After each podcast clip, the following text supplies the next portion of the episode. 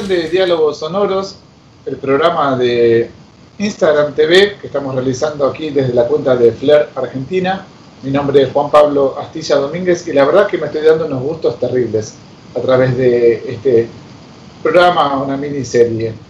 Eh, hemos tenido unos entrevistados de lujo y hoy para mí es un placer conocer primero desde el otro lado de la pantalla y segundo darle la bienvenida a una persona para mí emblemática y muy conocedora y muy rica de la historia de la música argentina como es Adrián Taberna. Adrián, ¿cómo andás? Bueno, muchas gracias por la presentación y bien, este, con ganas de charlar un rato. Adrián, lo primero que me parece que hay que, que hablar es que me interesaría saber cuál es no solo tu visión, sino tu reflexión de lo que está pasando a modo universal con esta pandemia, con el coronavirus y con una situación que estimo yo te afecta directamente.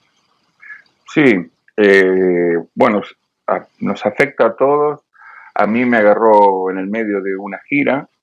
Este, estábamos haciendo, comenzando la gira de, espectáculo de Soda de Gracias Totales y mm, hicimos cuatro shows y nos tuvimos que volver a casa. Teníamos planeado hacer 20. Eh, y también como nosotros estábamos de gira, estábamos un poco con poca información, este, sabíamos cuando hablábamos con nuestros familiares y demás, hablando de Argentina, como que la cosa estaba más complicada. Eh, nos cortó el trabajo, como a todos, eh, volvimos con miedo ya, porque en, los aeropuertos ya se empezaba a percibir otra, otro trato, y bueno, cumplimos como la cuarentena, y ahora estamos esperando que termine esto de una vez, que la verdad que no, no, logro entenderlo bien, cómo pueden pasar estas cosas en esta época. Eh, pero bueno, sucedió, no, no hay mucho más misterio, está sucediendo en realidad. Y con respecto a lo laboral, nos ha paralizado a todos, al medio local, al internacional, este, y yo creo que va a ser muy complicado que vuelva otra vez la maquinaria, ¿no? Fíjate, están los aeropuertos cerrados, este, hasta que, y la desconfianza que va a haber, el miedo, eso va a quedar por un tiempo, de subirte a un avión con gente que, sí, perdón, ¿de dónde vienen? ¿De dónde van? Va a ser complicado. También están los músicos, he leído casos de músicos que dicen yo no voy a exponer a mi gente a que concurran en eventos masivos hasta que no haya una vacuna, o sea, hay cosas que exceden también lo que uno piensa en primera instancia, que los músicos no van a querer tocar.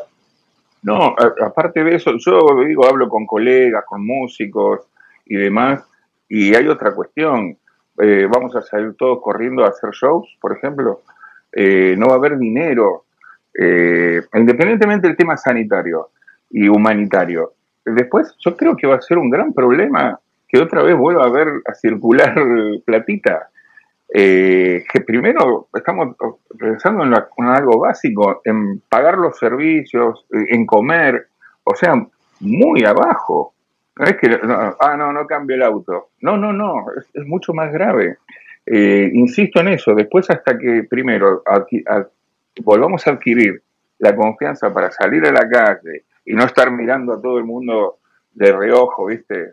Si alguien hace, ¿viste? Estornuda o algo, la paranoia va a ser terrible para sacar esto. Y el riesgo también. Lo que pasa es que es tan impredecible. Pero yo insisto en otro tema, voy a lo más frío y, terrenal, digamos, que no va a haber plata, no podemos todas las bandas salir a tocar al mismo tiempo, no hay público para tanto. Entonces, este, yo creo que es más, más delicado de lo que se ve a simple vista. Y como voy a decir, hay muchos que eh, también piensan en no, que no, ¿quién se va a, comer la galletita de cargar con un contagio en un concierto? ¿No? O sea, eso, eh, ya sea músico, promotor, ¿viste?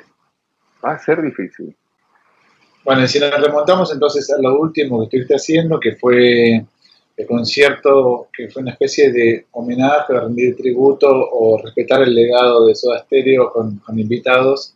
¿Cómo lo viviste? ¿Cómo fue la reacción? ¿Cómo, ¿Cómo estuviste trabajando? ¿Cómo viste la banda? ¿Cómo viste toda la puesta escénica? Que en un principio Eh, no sé bien qué tipo de invitados iba a haber y de qué forma, pero bueno, como que iba sucediendo a medida que iban pasando los días, eh, las fechas se iba como ajustando todo eso. ¿Vos cómo lo viviste ahí en carne propia? Mira, en principio yo, antes de que saliéramos a hacer el primer show, estuve trabajando un año y un poco, un poco más de un año en realidad en la preparación de este, de este espectáculo. Eh, teníamos, tuvimos muchas idas y vueltas con Charlie y con Z de cómo tenía que ser, de cómo hacerlo. Yo siempre planteé que no, no había que... Hay muchas bandas tributos ya y que no me, me parecía ridículo plantear la situación de que hubiera un reemplazante, que igual no lo hay, de Gustavo. O sea que yo lo primero que quería hacer era romper el tema del trío. Eh, y lo hice, ¿no? Este, y armamos una banda que tiene dos guitarristas y por, momentos tres guitarristas. Eh, la, o sea, aparte de Zeta y Charlie, están Richard Coleman, Rolly Dureta y Simón Bocio, el hijo de Zeta, un gran guitarrista. Y aparte está el zorrito Boquintiero. Entonces ya con eso teníamos la parte instrumental eh, cubierta, también empezamos con, como con más de 6, 7 meses de ensayos, de ajuste, de cómo armar, eh, que siempre solo tuvo una guitarra y repartir las funciones entre dos o tres, eh, fue un trabajo arduo, eh, el cual me, encargué con los guitarristas, y también para que sonara a soda, pero no es el soda que conocimos. Este, y después, bueno, lo del espectáculo de los invitados, empezó a surgir la idea de que tampoco queríamos que hubiera un cantante y empezamos a tirar nombres, fulano, vengan, y bueno, y como se nos dio de armar el show que sea con muy, basado mucho en la parte visual, este, empezamos a grabarlos y decidimos que cantara un tema cada uno. Entonces, este, y lo hicimos así medio un espectáculo multimedia que ahora es muy, eh, somos pioneros, en eso. Ahora se hizo festival este fin de semana utilizando más o menos nuestra idea, este, que canta uno con, de un lado, eh, eh, grabado, viste, cada uno graba en su casa. Así que nos podemos volver una pequeña medallita en toda esta mierda. Pero bueno, yo lo viví muy bien, fue muy impresionante, tenía mucha expectativa. Eh, porque una cosa es salir de la sala de ensayo y, llegar a un estadio de fútbol como el Campín. O sea, la, dimensión cambia absolutamente y todo muy basado en las pantallas. No habíamos visto cómo funcionaba. Este, fue mucho, mucho estrés esa semana previa. Nos fuimos cinco días antes para el montaje del show. Pudimos este, empezar a probar dos días antes eh, casi tres, este, y bueno, y, acostumbrarnos a una situación totalmente diferente. Yo creo que el resultado es muy bueno, superó mi expectativa y, nada, y justo cuando estábamos empezando a, sentarnos, tuvimos que parar. Bueno, lo primero que te quiero preguntar es que es justo que yo te llame operador de sonido, que te digamos operador de sonido, ¿cómo es tu figura? Me parece que ya trasciende, porque no sos productor discográfico, digamos, tienes un montón de, ramas. Sí, yo soy, no me molesta, soy sonidista, básicamente, soy operador de sonido, soy ingeniero de sonido, soy ingeniero de grabación, soy productor musical, soy este, en este caso en el espectáculo de Soda, soy el director musical. Eh, sí, tengo algo, muchas, fui eh, incorporando muchas actividades, obviamente todas relacionadas al sonido y a la música. Bueno, esto quería preguntarlo porque quería desprenderlo y quería saber cuál es el rol de un operador de sonido en una sala de ensayo, porque vos estuviste, dijiste, dijiste estuviste como un año trabajando previamente me imagino que tenés que ir vos a la sala de ensayo y el no ejecutar el instrumento sabía, a sabiendas de que los músicos tienen la decisión final a veces y que también hay una cuestión de peso o de ego o lo que vos quieras llamarlo, que, que es una figura que vos a veces estás desde afuera. ¿Y cuál fue tu, función específica en la sala de ensayo? ¿Tenés una consola? ¿Vos vas seteando todos los, niveles? Sí, eh, pero más que nada, más que nada, al principio sí primero preparé, como te decía antes, yo en este caso yo soy el director musical, yo planteé, o sea, yo craneé en mi cabecita loca cómo debía hacerse musicalmente esto. Entonces, ¿qué requería? Nosotros teníamos las pistas, los conciertos, eh, los discos. Eso fue lo que esto viene eh, después de que nosotros hicimos la música del Circo Soleil, que hicimos séptimo día. Entonces eso nos digitalizamos todo el material. Eso nos llevó dos años y pico. A mí, a un montón de gente trabajando en eso. Eh, yo me la pasé escuchando cosas y bueno, de ahí, después de lo del Circo Soleil, surgió esta idea. Yo al principio no estaba muy convencido, Z y Charlie me convencieron, y después, bueno, vino ahí la, la, parte mía, que fue, ya te digo, de la producción musical, de la dirección musical, en el armado de cómo teníamos que hacerlo, llevarlo esto al vivo.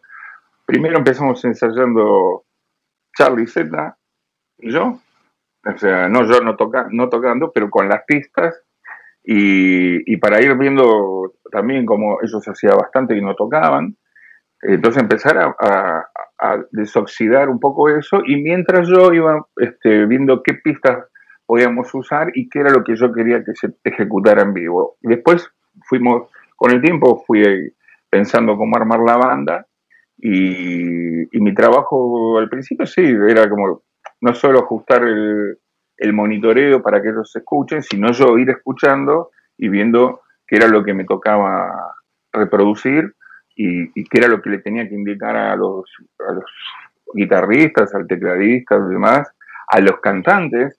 Yo también después yo me comunicaba con los cantantes y les decía cómo tenían que cantar, eh, qué era lo que yo quería. Cada uno tiene su estilo, pero también tenía, yo tenía, les, explicaba que tenía que, ellos se tenían que adaptar a Soda, eh, sin, eliminar su impronta, pero no, quería cosas raras. Y fue así, hablaba con cada uno de los cantantes, este, les explicaba qué era lo que quería y que bueno, y todos respetaron la, mis directivas, digamos. Sabes que una de las cosas que más me intrigaban de ver este show que finalmente no pudimos ver, al menos acá en Buenos Aires, era saber si este, se iba a utilizar algún instrumento de los que pertenecieran a Gustavo. ¿Se utilizaba una guitarra, alguna pedalera? No sé qué si eso se llegó a utilizar o se prefirió no, usar eso. No, no usamos eso. Igual eh, de paciencia, ya tenemos reprogramada para el año que viene la gira. Este, así que en marzo estamos acá, 3 y 4 de marzo, creo, en, el campo de polo. Eh, pero no, no usamos ningún instrumento de Gustavo eh, así emblemático, eh, como fuera la Jackson Azul o, alguna de sus guitarras ni sus pedaleras.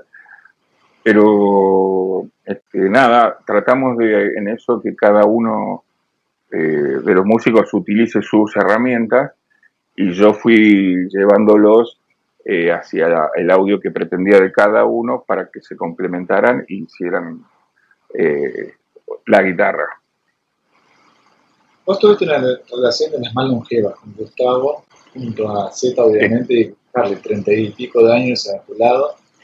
Y la primera pregunta que te quiero hacer es, ¿tuviste algún tipo de injerencia en este tipo de cosas? La Saxon, vos sos un tipo que le gusta el metal, el Saxon es un instrumento vinculado con el heavy metal, y que finalmente Gustavo es una de las pocas figuras pop o iconos pop que tocó una Jackson. Generalmente lo tocan los integrantes de Megadeth, por decirlo en un caso. Tal cual, tal cual, sí. sí, no. No, eh, eh, para mí cuando yo lo, hay una situación muy este, puntual. Eh, yo ya trabajaba con Soda y nos robaron todos los equipos. Una, una cosa que robaron el camión entero. Volvíamos de un show, casi a punta de pistola, cruzaron un auto y se llevaron el camión entero. ¿Buenos Aires?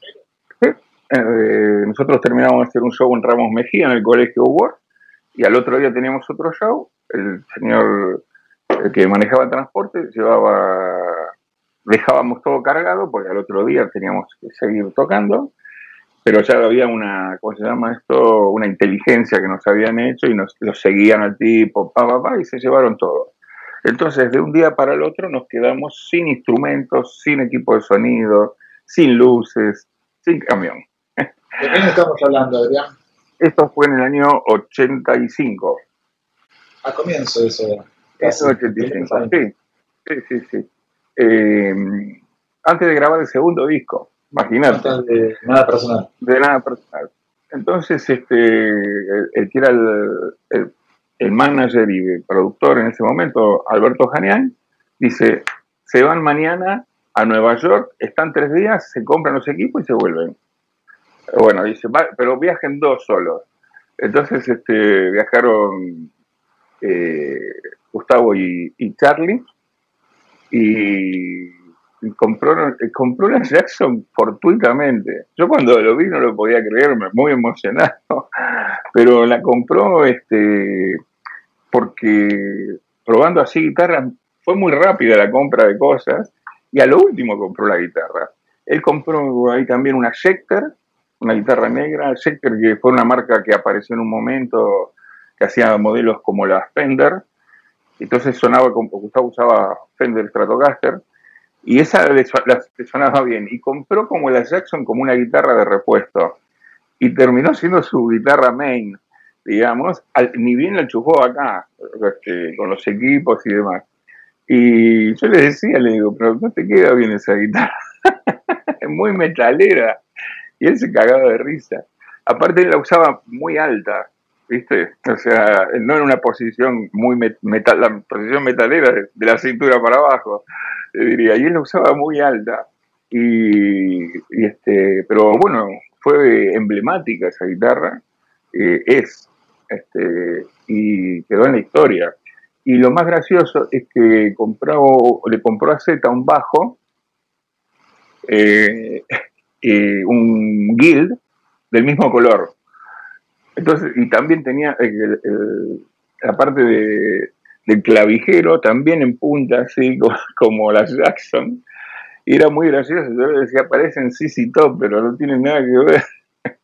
Este, como anécdota, ¿viste? pero muy, muy, muy insólita. Las dos, los dos instrumentos para la época. Y hay un montón de cosas, obviamente no vamos a hablar todo lo que vamos a querer hablar, pero bueno, una pregunta que te quiero hacer que también tiene tu, visión y tu visión me parece que puede llegar a ser acertada para la respuesta, es que para vos Gustavo tenía buen ojo para, este tipo de, operaciones, de ir a buscar un instrumento y decir, es este, sabía dónde apuntar el ojo o era más de ir probando y descartando? No, eh, eh, un tipo con una eh, no sé, muy, como, un, como un instinto muy este, impresionante. Estábamos, ponerle, a Guitar Center, cosa más en Nueva York. Y él agarraba, decía, esa.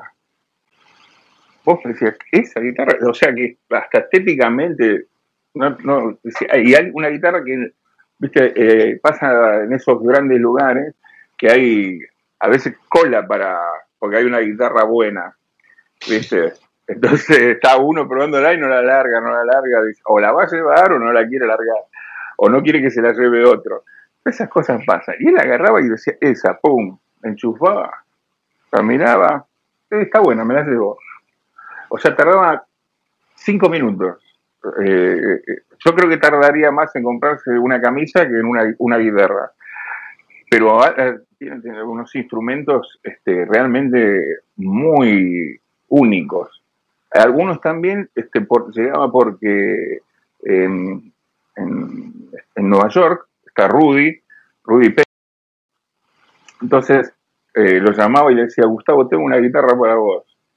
Y así fue la, la Gibson 335, roja, que usó en el Unplugged, este, la, bueno, la Pensa con la que grabó Doble Vida, la Paul Reed Smith, también se la recomendó Rudy. Todas esas cuatro guitarras, una Electric 12, Defender, no quiero aburrirlos con, cosas. No, no, está perfecto, está buenísimo, así lo que me encanta. y es el lugar para decirlo. Pero, este, y también tenía eso, muy, como muy afortunado, digamos, y él la agarraba y la probaba y se daba cuenta enseguida ¿eh? si era una guitarra para él o no. Eh, y se fijaba en cosas que ningún otro guitarrista se fijaba.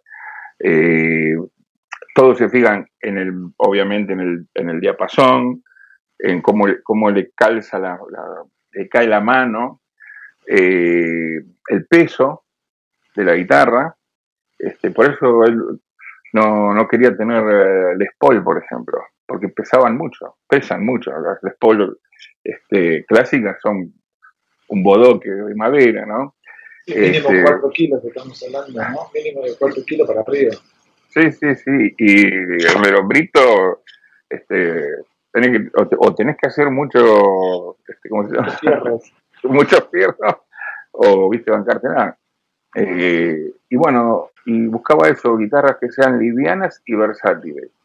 Pero su gran hallazgo para mí es la Paul Reed Smith, la PRS, este, que después se la vi, después de él, años después, este, fue eh, creo que él fue la mejor publicidad de la marca, este, porque empezaron a usar muchos. Y, la de él particular es una viola muy particular. me intrigaba también preguntarte eso porque era más allá de artista, era un guitarrista muy completo. Entonces, a veces los guitarristas, o por lo menos los guitarristas que yo conozco, buscan determinada guitarra para las rítmicas, otros buscan determinadas guitarras, como dijiste vos, por la palanca para los solos. Es muy difícil encontrar uno que, como él, que, esté tan balanceado entre lo rítmico, entre los solos que era muy bueno como arreglador e incluso con la acústica. Sí, no, eso te iba a decir. Yo a veces veo que, viste, es como muy reconocido, perdón, se me cayó el auricular, eh, muy reconocido como guitarrista rítmico y no así como como haciendo solos, ¿viste? a mí me parece poco injusto eso, porque es un, no es este Jardino, eh, no es un guitarrista, pero por ejemplo Gustavo tocaba los temas de Deep Purple, igual que Richie Blackmore, este, pero igual. Eh, ¿El solos o las guitarrísticas? ¿O todo? Todo, todo, de punta a punta, estrella del camino, y te lo tocaba de punta a punta, todo. Este, nosotros escuchamos, yo, yo lo conté muchas veces esto, nosotros, yo con Gustavo vivía a cinco cuadras de mi casa. Yo ya era profesional y cuando lo conocí a él, eh, empezamos a juntarnos a escuchar música. Y Gustavo aparte, no, era que escuchaba, qué sé yo, pop, escuchaba, viste, New Wave solo. Eh, Gustavo era dos años más grande que yo y y teníamos más o menos la misma formación de lo que se escuchaba en el barrio y, en, todo lado en esa época, Deep Purple, Led Zeppelin, después de rock argentino, Pescado Rabioso, y, que él mucho Spinetta, él escuchaba más Spinetta, yo escuchaba más a Papo, eh, teníamos, también nos pasamos mucha información ahí, pero él tenía una formación este, de, de cualquier músico de esa época y como era un cabezón, este, tocaba la, típica que hacían todos en esa época, ponían los discos y, para sacar los tonos, los tonos, como se decía en ese momento. ¿Y vos le pasaste así discos de, metal? ¿Cuál era el vínculo de Gustavo con el metal? Que hemos visto fotos de Gustavo con remeras de Iron Maiden. Y, uno pensaba que por era más por la estética, por la tipografía, por los diseños. No, este, teníamos, eh, nos reíamos mucho con eso porque yo siempre, a mí siempre me gustó el rock pesado, como lo decía yo, mira la antigüedad, soy un hombre mayor, tenedlo en cuenta, y o ténganlo en cuenta todos los que vean esto, y yo escuchaba Black Sabbath, Deep Purple, Zeppelin, después vino la parte, eh, Judas, Judas 70, ¿viste? Principio de los 70, Sin After Sin, eh, todos esos discos que a mí me encantaba ese audio y cuando escuchaba las dos violas decía, wow, porque todos los otros grupos tenían una viola. Y para mí Judas fue otra cosa, este, como el comienzo realmente del heavy metal. Es mi opinión, espero que no desatar una catarata ahora de, de fundamentalista, no, que primero, no, no me importa. Este, pero cuando ese tándem de violas, que después, viste, podemos empezar de Judas, Maiden, eh, Metallica, Mega, de nuevo, todos, todos eh, no escapan a, las dos violas machacando. Y, pero Judas para mí era superior. Pero bueno, eh, y, yo tenía remeras de eso. Acá todavía no había Entonces cuando viajaba me traía alguna o me, mandaba a comprar y, él este, se reía mucho, me, veía, me veía, decía, uh, ¿qué es esa? Quiero, me decía, quiero escuchar el disco por ver la remera. Entonces, este, y la esa de Aaron Biden eh, fue muy graciosa porque se la regaló una prima o alguien que no tenía ni idea.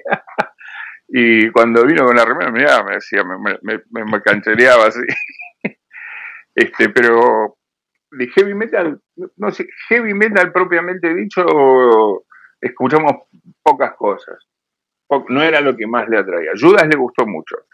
Este, y bueno, Black Sabbath también escuchamos. Lo clásico, básicamente. Sí, sí, sí. Eh, sí, del, del, comienzo, de los orígenes. Cuando se llamaba rock pesado, como le dijiste. Por eso. Sí, sí, sí, sí, sí. Por eso yo hago esa, esa salvedad, ¿no? Antes de que el concepto heavy metal entrara fuerte. Mira, te hago una última pregunta vinculada a Gustavo directamente y después se surge, vos me dirás, pero eh, me gustaría saber qué, qué pensás vos, que, cuál fue el mayor aporte que tuvo Gustavo en tu vida y cuál fue el mayor aporte que vos tuviste en la vida de Gustavo. Mira, esto eh, creo que hay una cosa que es muy importante, crecimos juntos. O sea, yo trabajaba, yo ya había trabajado con Riff, con Virus, yo ya, como yo, yo siempre lo cargaba decía que gracias a mí entró al profesionalismo. Este, entonces este, era la cosa que se veía, ah, bueno. Este, y no, nada, eh, al tener esa cercanía, nosotros, por ejemplo, lo he contado varias veces, los domingos a la noche, nosotros vivíamos en Villa Ortúzar. Este, los domingos a la noche íbamos, él tenía auto, un, un viejo Ford Falcon, y nos íbamos al, a Cabildo y Juramento porque sabíamos que llegaban las revistas de afuera, este, la Guitar Player, la Mix, viste, las, relacionadas con, lo nuestro. Y, y alguna Hustler, alguna Playboy también, intercalábamos un poquito. Este, pero nos llevábamos eso, ¿viste? y veíamos y leíamos, y ahí nos íbamos a escuchar música domingo en la noche, a escuchar música y a leer la revista que habíamos comprado y a ver, el Gustavo era, su inglés era un poco mejor que el mío, pero después hablábamos de qué había entendido cada uno de lo que había leído. Entonces, este, yo arranco con eso, para mí, yo o sea, aprendí todo con él. O sea, y yo creo haberlo, él confiaba mucho en mí, fundamental, y yo creo que también lo ayudé a él a hacer cosas cuanto al sonido. Después él me enseñaba a usar los aparatos, era un tipo con una capacidad increíble de, entendimiento. Porque una cosa vos lees el manual y otra cosa es saberlo usar. Pues el manual dice eh, enchufe el, el cable de alimentación donde está la red de alimentación eh, prenda el equipo, pa, pa, Después, saber usarlo es otra cosa. Es como todo, como saber usar la computadora, saber usar una consola, eh, saber usar un, equipo, un efecto, todo. Entonces, ese aprendizaje lo hicimos juntos y siempre fue eh, muy enriquecedor para, para ambos. Yo estuve, yo soy el único que estuvo toda su carrera. O sea, Charlie y Z estuvieron 15 años yo estuve más de 30. O sea, eh, yo su carrera solista, sí, y seguimos más o menos con la misma mecánica. Crecimos así, este, y era todo el tiempo a ver, salió esto, salió lo otro. Después, al principio, nos imaginamos, vos, vos pensás esto, ¿no? Es, es muy loco cómo pasamos. No había internet, aclaro, no estoy hablando de hace muchos años, eh, hace casi 40 años. Y entonces la información, pero queríamos saber, queríamos aprender, ¿viste? Entonces por eso íbamos a buscar esas revistas, por eso nos pasábamos horas escuchando música y también este, leyendo, tratando de ver de qué habíamos entendido y, pero, y después, y sin tener el aparato, ¿me entendés? Porque era costosísimo y, cuando juntábamos una guita para invertirla en algo, o para él o para mí, ¿no? O sea, o para el sonido, bueno, pero esto lo usamos para todo, esto lo usamos para la guitarra. Este, eh, era así, se tomaban las decisiones muy de poquito, no hay que decir, bueno, mándenos 10 de cada uno y vemos qué hacemos. No, era tomar la decisión de comprar un aparato una vez cada tanto.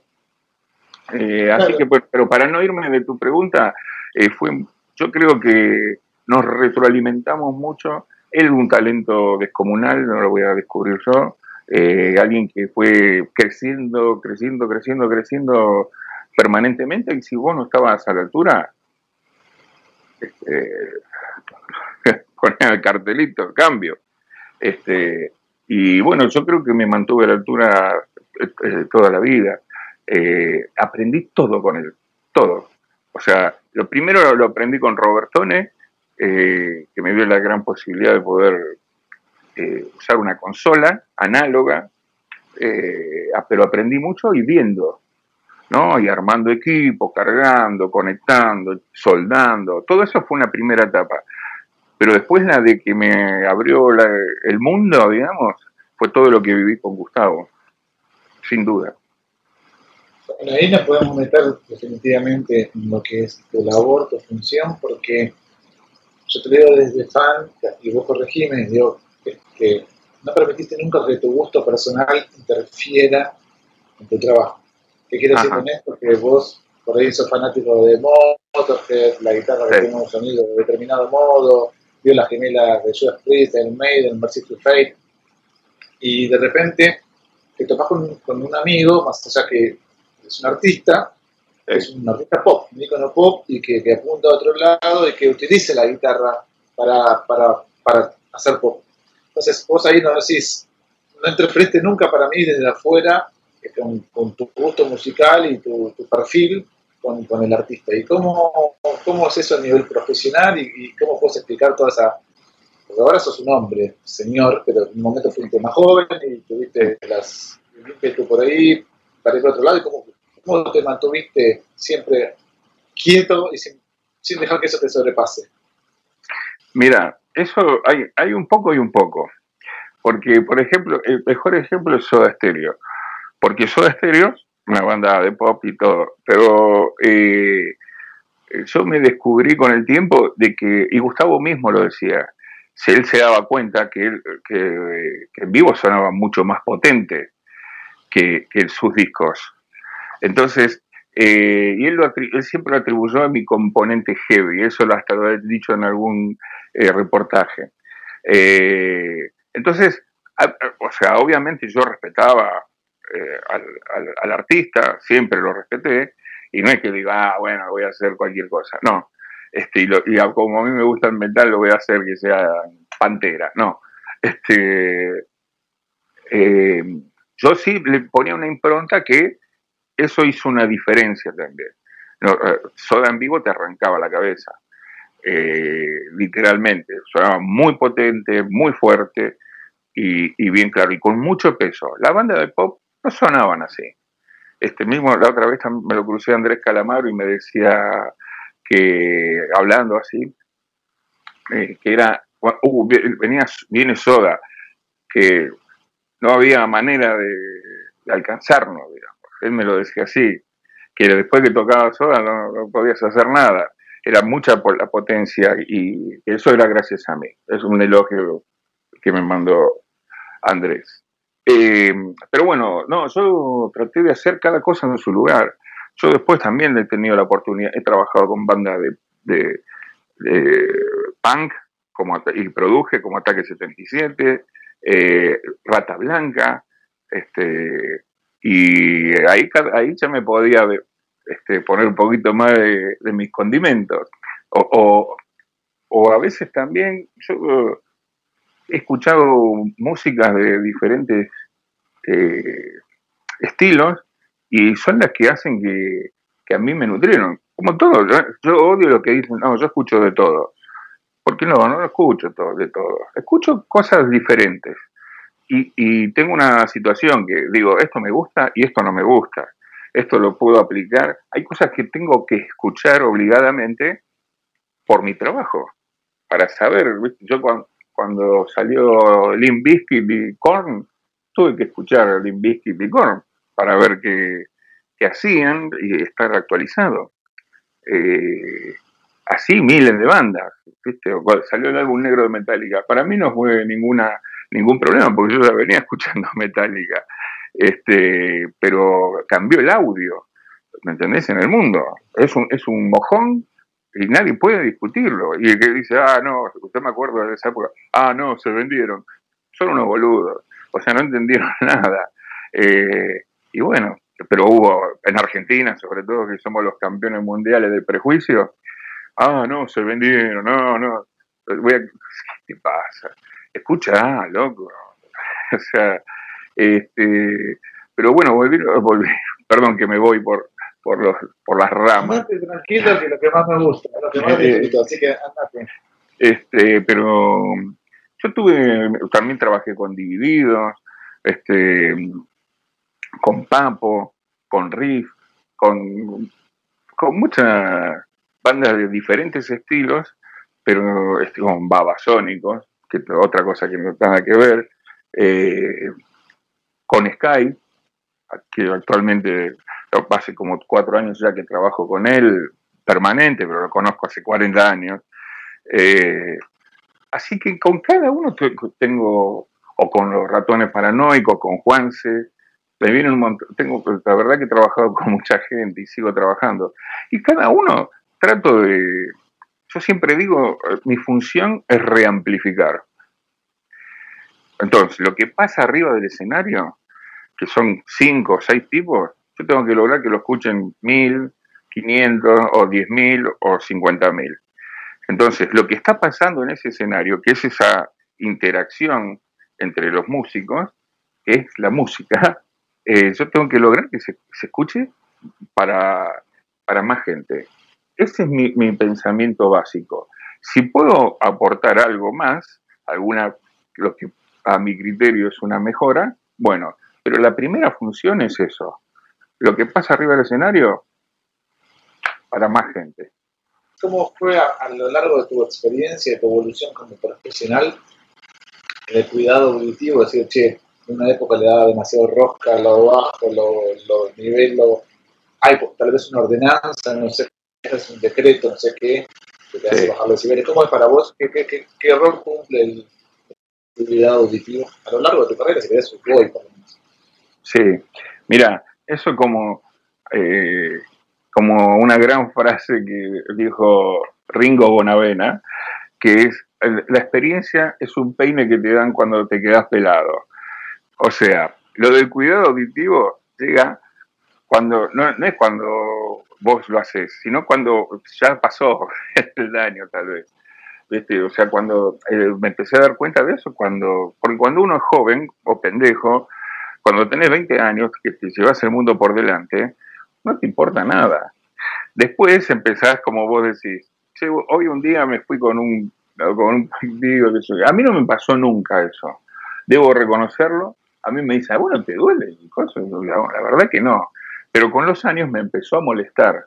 No específicamente un pitido, sino que a mí, yo Debo ser un, ejemplar para estudiar. Todavía no, ¿eh? Esperen que, que me pase algo. Pero eh, a mí me empezó como a sensibilizar más el oído. Entonces, como que escucho de más, no de menos. Este, igual me molesta, por ejemplo, para descansar.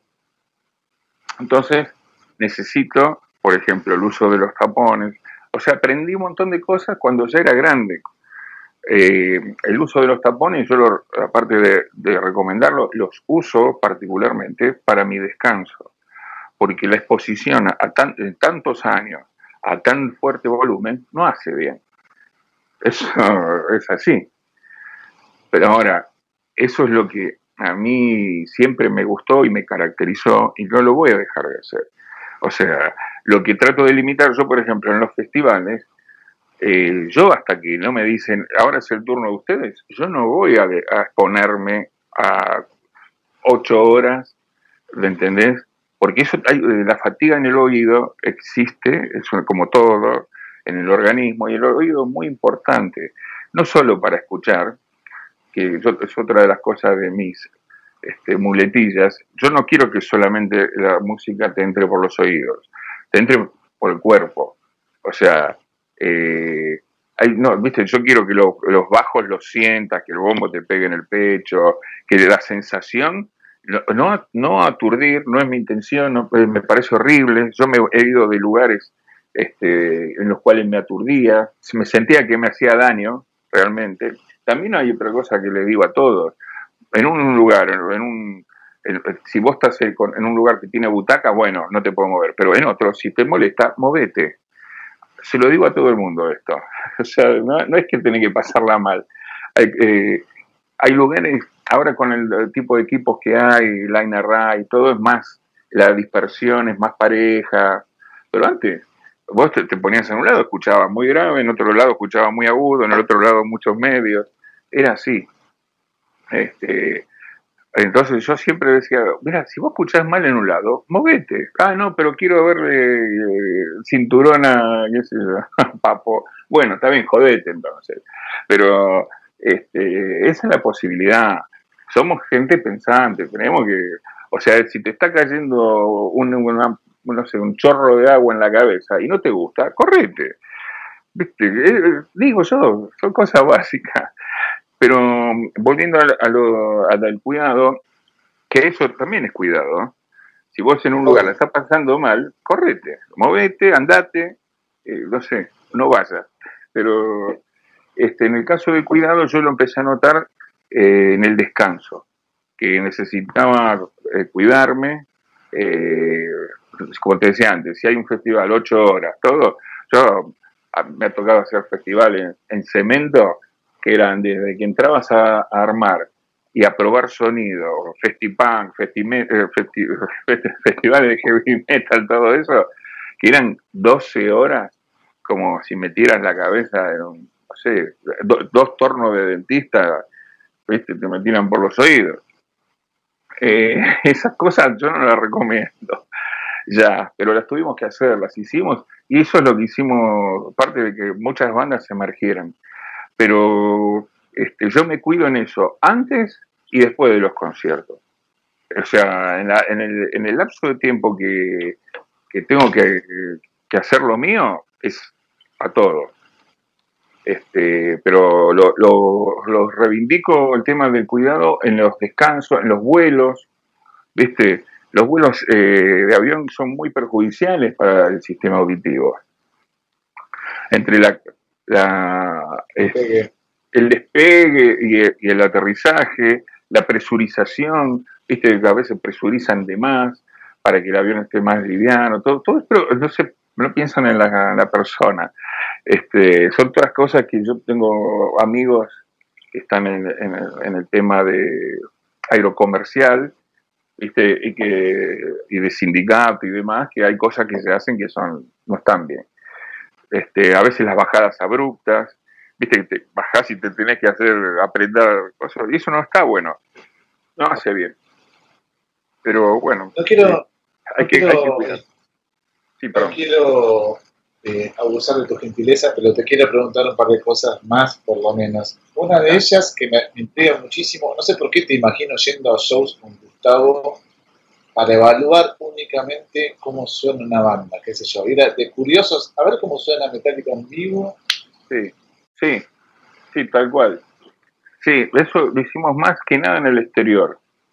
Eh, acá también, viste, por un poco por la exposición de él, igual salía muchísimo y todo, pero hemos visto a ver, de que recuerdo, desde Kraftwerk, por ejemplo, a obras, a obras íbamos mucho, bueno, mucho más las bandas este, eh, a los Ramones, fuimos a ver a, a Sex Pistols, eh, no me acuerdo si fui con él a ver a Suicidal Tendency, este, sí, y,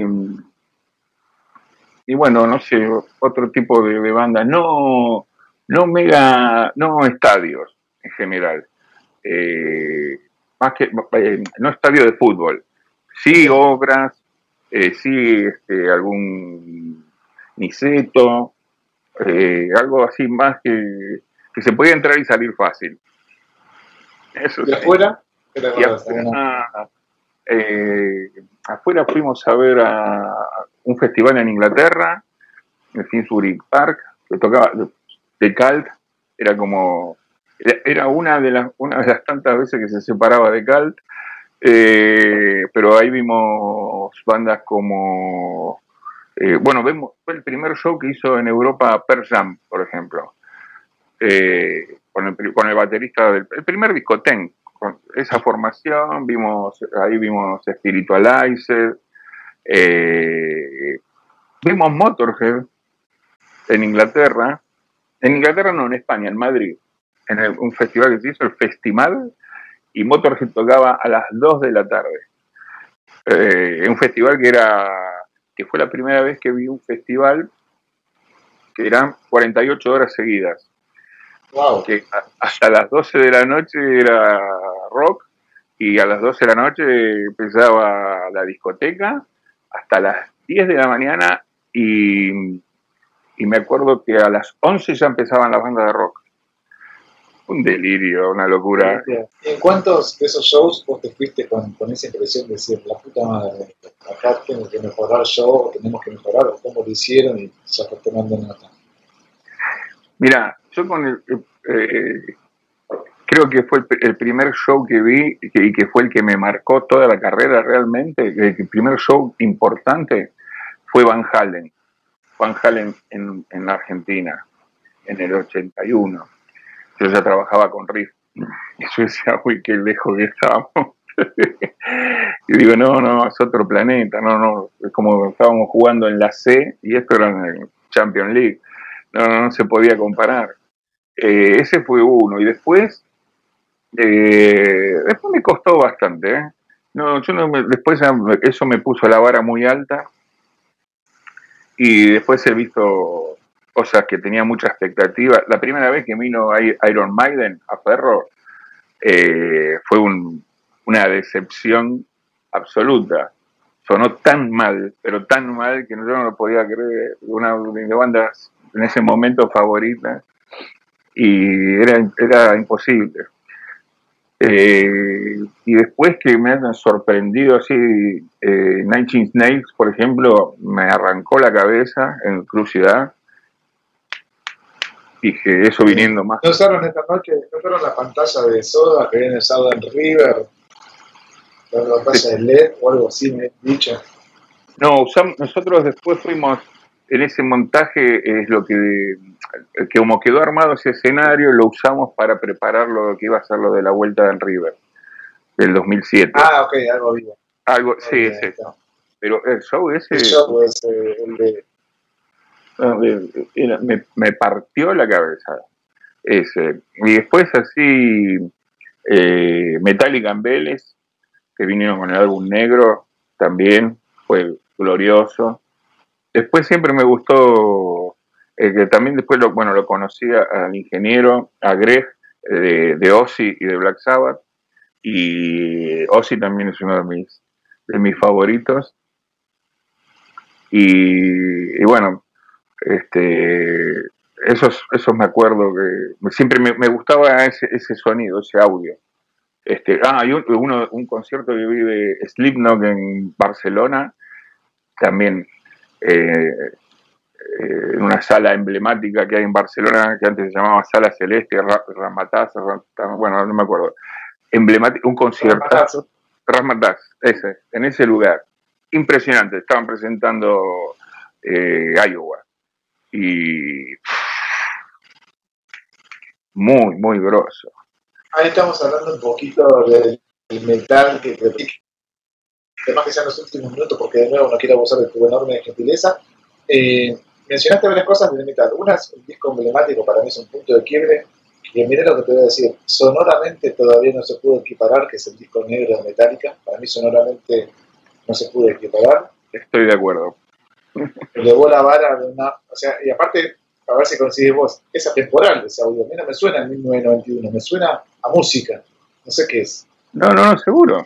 Ese, eh, es como, eh, para mí es como el, lado oscuro del, heavy metal, el lado oscuro de la luna de Pink Floyd, es, el álbum negro de Metallica, es ese tope de línea, es, eso es algo que uno quiere igualar, es el Sgt. Pepper de los Beatles, eh, son, este, para no solo hablar de metal, pero o, en el metal, viste, ahí también, eh, Cowboy, from Hell de Metallica es, es un, un discazo también.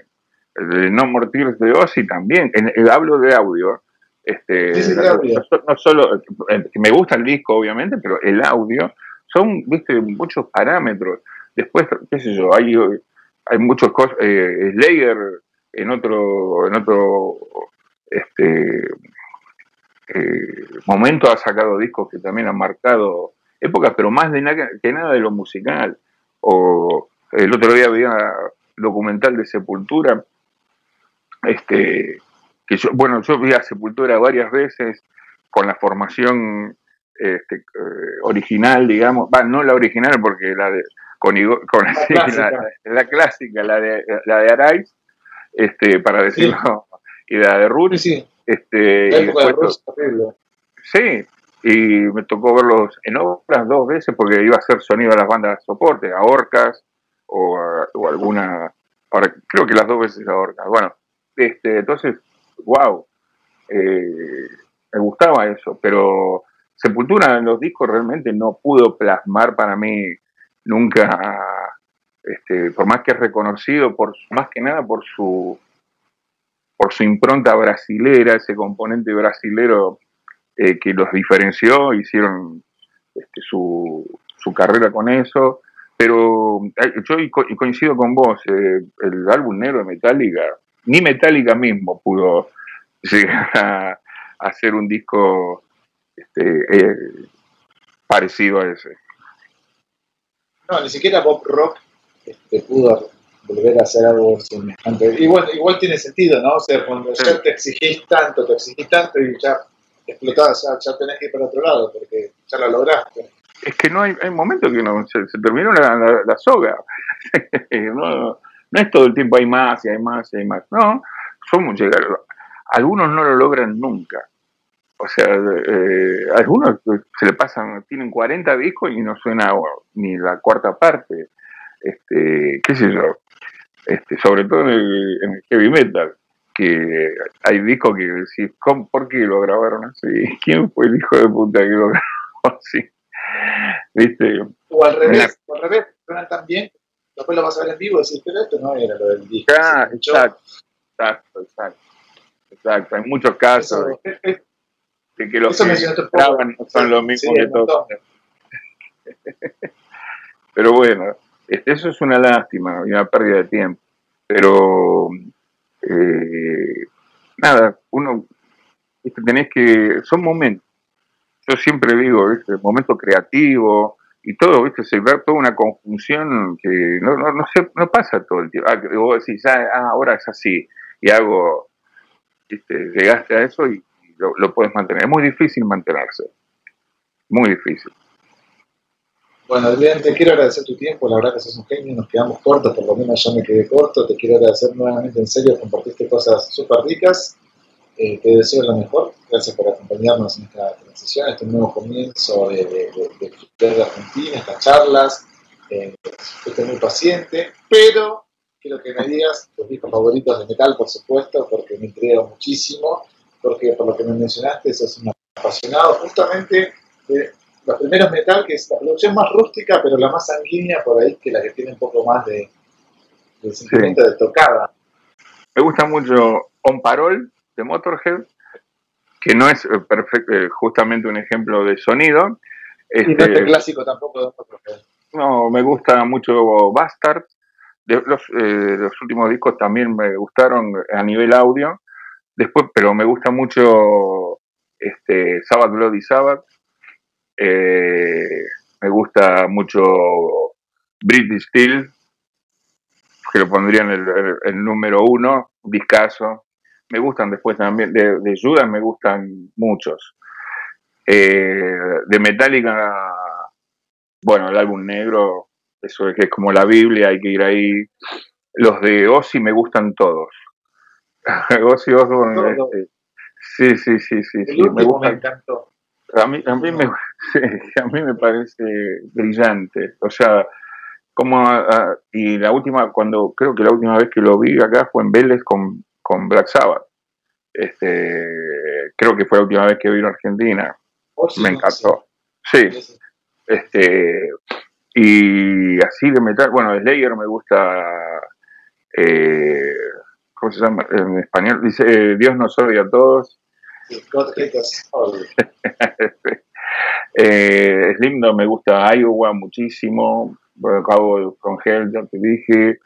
Eh, de Megadeth me gustan varios también. Este, bastante clasicón dentro de, no soy muy jugado. Ah, está bien. Pero para la media sería como que te jugaste. Recomiendo mucho la, película de él que hay, si no la viste o si no la vieron, en general Lemmy es una joya este, de cómo vivía él sus últimos años en, en, California. Y, y, es muy gracioso las cosas de que por cuando él bardea, cuenta una boludez, que una anécdota que él cuenta, él quería, para la, lo llevan a hacer una entrevista y dice, bueno, yo la hago, pero si me consiguen la caja original de los Beatles, cuando habían sacado este, las reediciones, los remaster, hace, creo que fue en 2005, por ahí, o 2000, de los 2000 para acá. Bueno, y va a un lugar muy conocido, que yo he llevado enormes cantidades de discos, a Moeva o Amiba, como quieran decirle, que es como un ah, supermercado gigante de discos, y lo llevan ahí y dice, no, ah, no, tengo la que es estéreo, y él no la quiere porque él dice, los discos son originales mono. Entonces viene la, la, gerenta del lugar y le trae la caja de ella para Lemmy. Dice, no, porque, y ahí algunos le dicen, no, y los Rolling Stones, dice, no, ¿qué me vienen a hablar de los Rolling Stones? ¿Qué me van a hablar de esas mariquitas que se juntaron en la Escuela de Arte de Londres? Estos pibes tenían 16 años y tocaban en Liverpool. Fuiste a Liverpool alguna vez, uno de los lugares más feos del mundo. y de ahí salieron estos genios. De su admiración por los Beatles, habla Lemmy. Y Ozzy también, otro fana de los Beatles. Este, increíble, ¿no? Pero, este, ¿qué, ¿qué cosa? Yo quiero decir que para mí eh, Ringo con la batería casi que inventó heavy metal. ¿Cómo le pega? Y creo que lo dice también Ozzy en She Loves You. Escuchar el redoblante, pegarle tan salvajemente, no se tocaba así antes. Y tiene, tiene otra cosa, otro para esto para solo para entendidos. Fue el primero que eh, salió del ritmo de, de tum pa, tum pa. Eh, ese primero que empieza a tener tum, tum, tum, golpes muy seguidos de bombo. No, no tenía doble bombo, ni doble pedal, ni nada, pero una, una cosa, un adelantado también. Eh, ojo, ¿eh? Se aplicaron no, no, pero aparte, usaba todos los cuerpos de la batería también, que eso es algo que se dejó de hacer con el tiempo. En todos los temas meten todos los cuerpos. Sí, sí, sí, sí, sí, Hay un documental en YouTube, miralo sobre, dura cinco minutos cada Terol, ¿viste? Ah, mirá, bueno. Estamos intercambiando figuritas, muy bien, me gusta. Poné eh, Ringo Star Influence, vas a ver que Alan Chad Smith, todos los, todos los número uno del mundo dicen que es para mí es el mejor. Gracias muchísimo por tu tiempo, te decía lo mejor. estaremos usando y bueno, muy ricas tus, tus historias. Estén muy bien, te deseo lo mejor. Espero que sirvan para algo, que, o por lo menos que pasen un momento entretenido y este y nada, y nos estaremos viendo próximamente. Bueno, lo mejor. Abrazo enorme. Abrazo enorme. Saludos a todos. Gracias.